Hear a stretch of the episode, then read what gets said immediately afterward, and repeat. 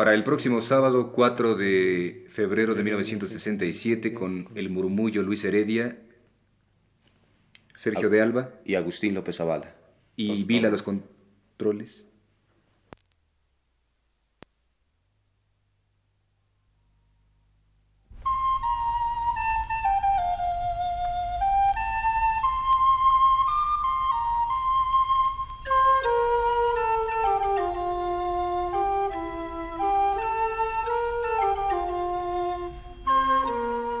Señoras y señores, muy buenas tardes. Les presentamos ahora el programa Literatura Española, que produce para Radio Universidad el profesor Luis Ríos.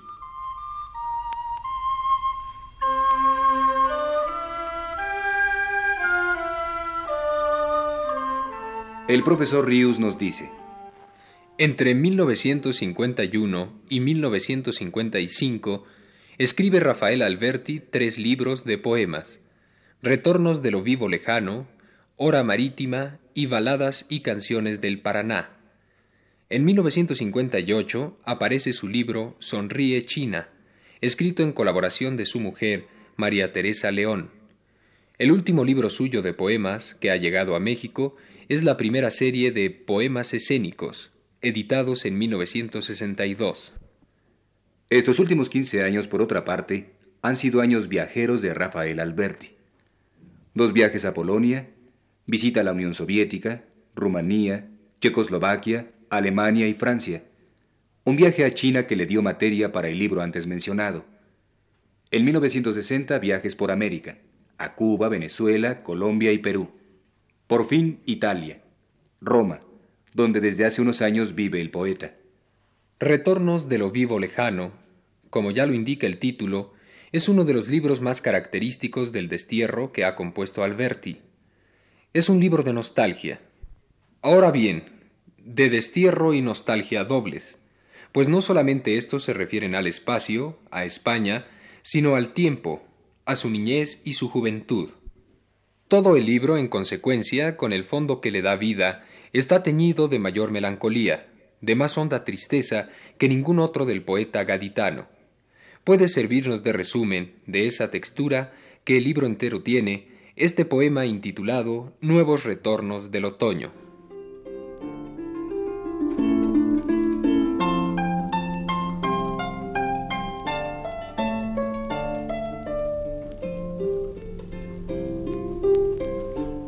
Nos dicen, sed alegres, que no escuchen los hombres rodar en vuestros cantos ni el más leve ruido de una lágrima.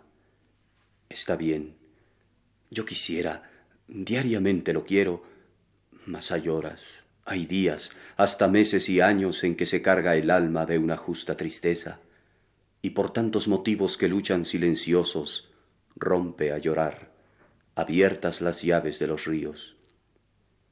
Miro el otoño, Escucho sus aguas melancólicas de dobladas umbrías que pronto van a irse. Me miro a mí, me escucho esta mañana y perdido ese miedo que me atenaza a veces hasta dejarme mudo, me repito, confiesa, grita valientemente que quisieras morirte. Di también, tienes frío, di también, estás solo, aunque otros te acompañen. ¿Qué sería de ti si al cabo no volvieras? Tus amigos, tu niña, tu mujer, todos esos que parecen quererte de verdad, ¿qué dirían? Sonreíd, sed alegres, cantad la vida nueva. Pero yo, sin vivirla, cuántas veces la canto, cuántas veces animo ciegamente a los tristes, diciéndoles, sed fuertes, porque vuestra es el alba. Perdonadme que hoy sienta pena y la diga. No me culpéis. Ha sido la vuelta del otoño.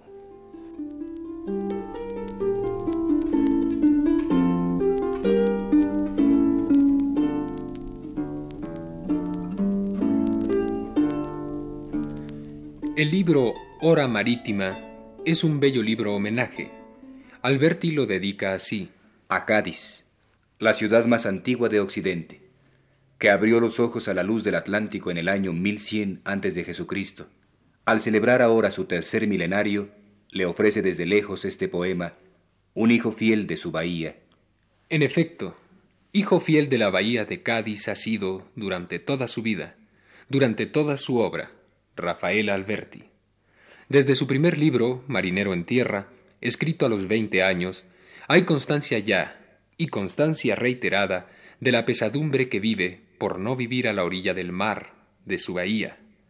Porque la nostalgia o la presencia del mar que hay en la obra entera de Alberti, y que es tanta, lo es de un mar concreto, y no del elemento entero, el mar. Lo es del mar de su infancia, el mar, la mar gaditana. Es un libro de alto amor este, y por ello de mucha luz, de trémula vibración, ya desde el primer poema, que es una especie de envío a la ciudad a la que rinde tributo y homenaje. Recordemos este primer poema. Su título es Por encima del mar, desde la orilla americana del Atlántico.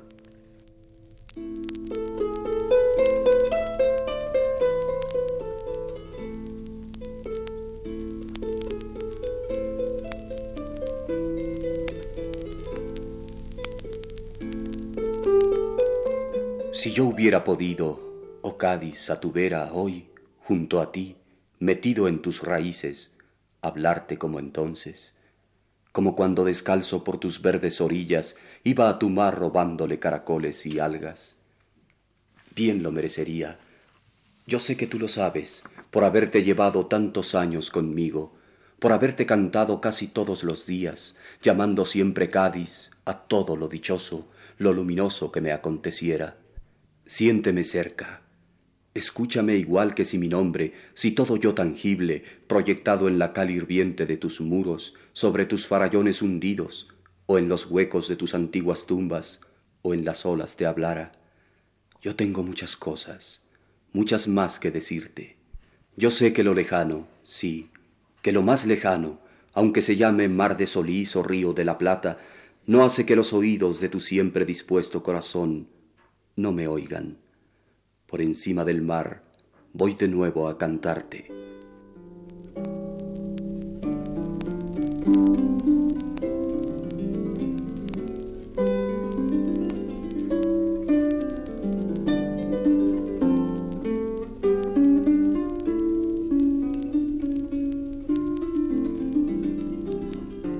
Los poemas de este libro están compuestos sobre fragmentos de textos de historiadores, de poetas, de geógrafos antiguos, que nos han dejado noticia de la ciudad, de sus lejanos habitantes humanos y divinos.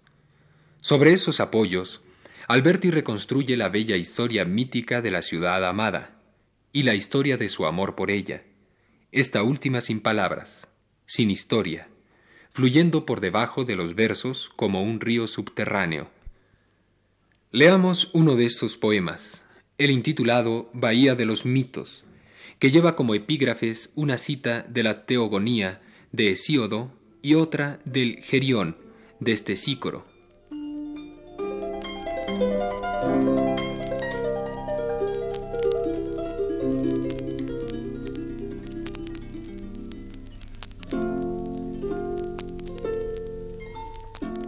Y cuando Perseo arrancó la cabeza a la medusa, surgió el gran Crisaor, con el caballo Pegaso.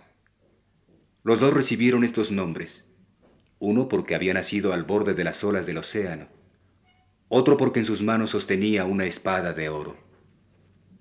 Crisaor engendró a Gerión, el de las tres cabezas, unido a Calirroe, hija del ilustre océano. A aquel, Heracles el fuerte lo mató junto a sus toros de torcidos pasos, en Eriteia, que circundan las olas, el día que él arreó sus toros de anchas frentes hacia la santa Tirinto, después de haber franqueado la corriente del océano y haber matado juntamente a Hortos y Euritión el boyero, en su dehesa brumosa, más allá del ilustre océano.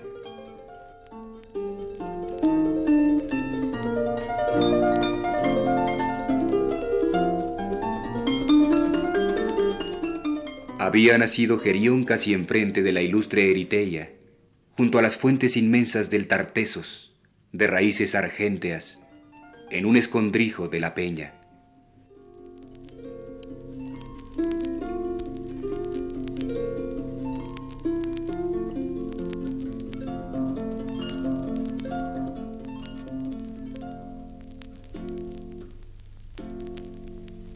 Estoy sentado en la arena, playa azul de mi bahía un viento caliente empuja bramidos de las marismas.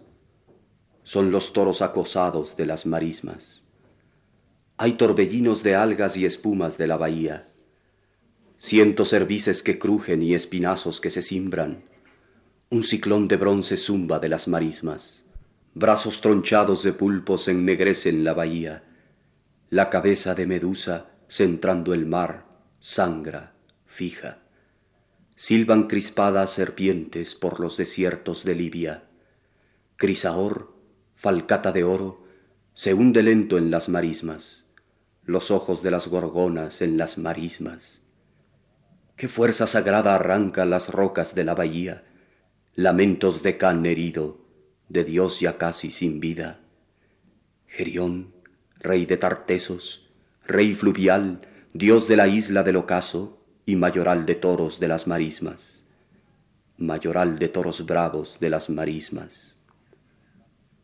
Masazos de clava tunden los ecos de la bahía, las tres cabezas del rey mugiente ruedan partidas, las dos cabezas de Hortos, su perro también partidas. Y Euritión, pastor del rey, boyero de las marismas, vuelca partido su sangre por las marismas. Gritos de Heracles el fuerte retumban en la bahía. ¡Eh! Que se llevan los toros, los bravos toros de Lidia, torbellinos de testuces y de cuernos que se astillan, mugir del mar y del viento de las marismas, abriendo un nuevo camino los litorales arriba. Va Heracles, ladrón de toros de las marismas.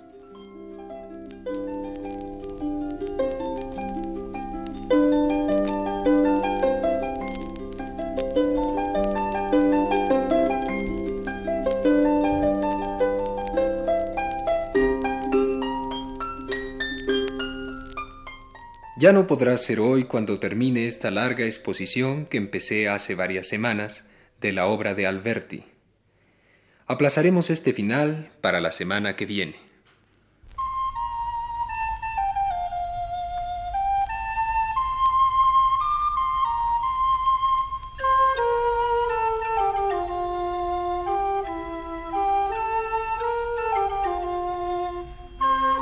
Hemos presentado así, señoras y señores, el programa Literatura Española, que produce para Radio Universidad de México el profesor Luis Ríos.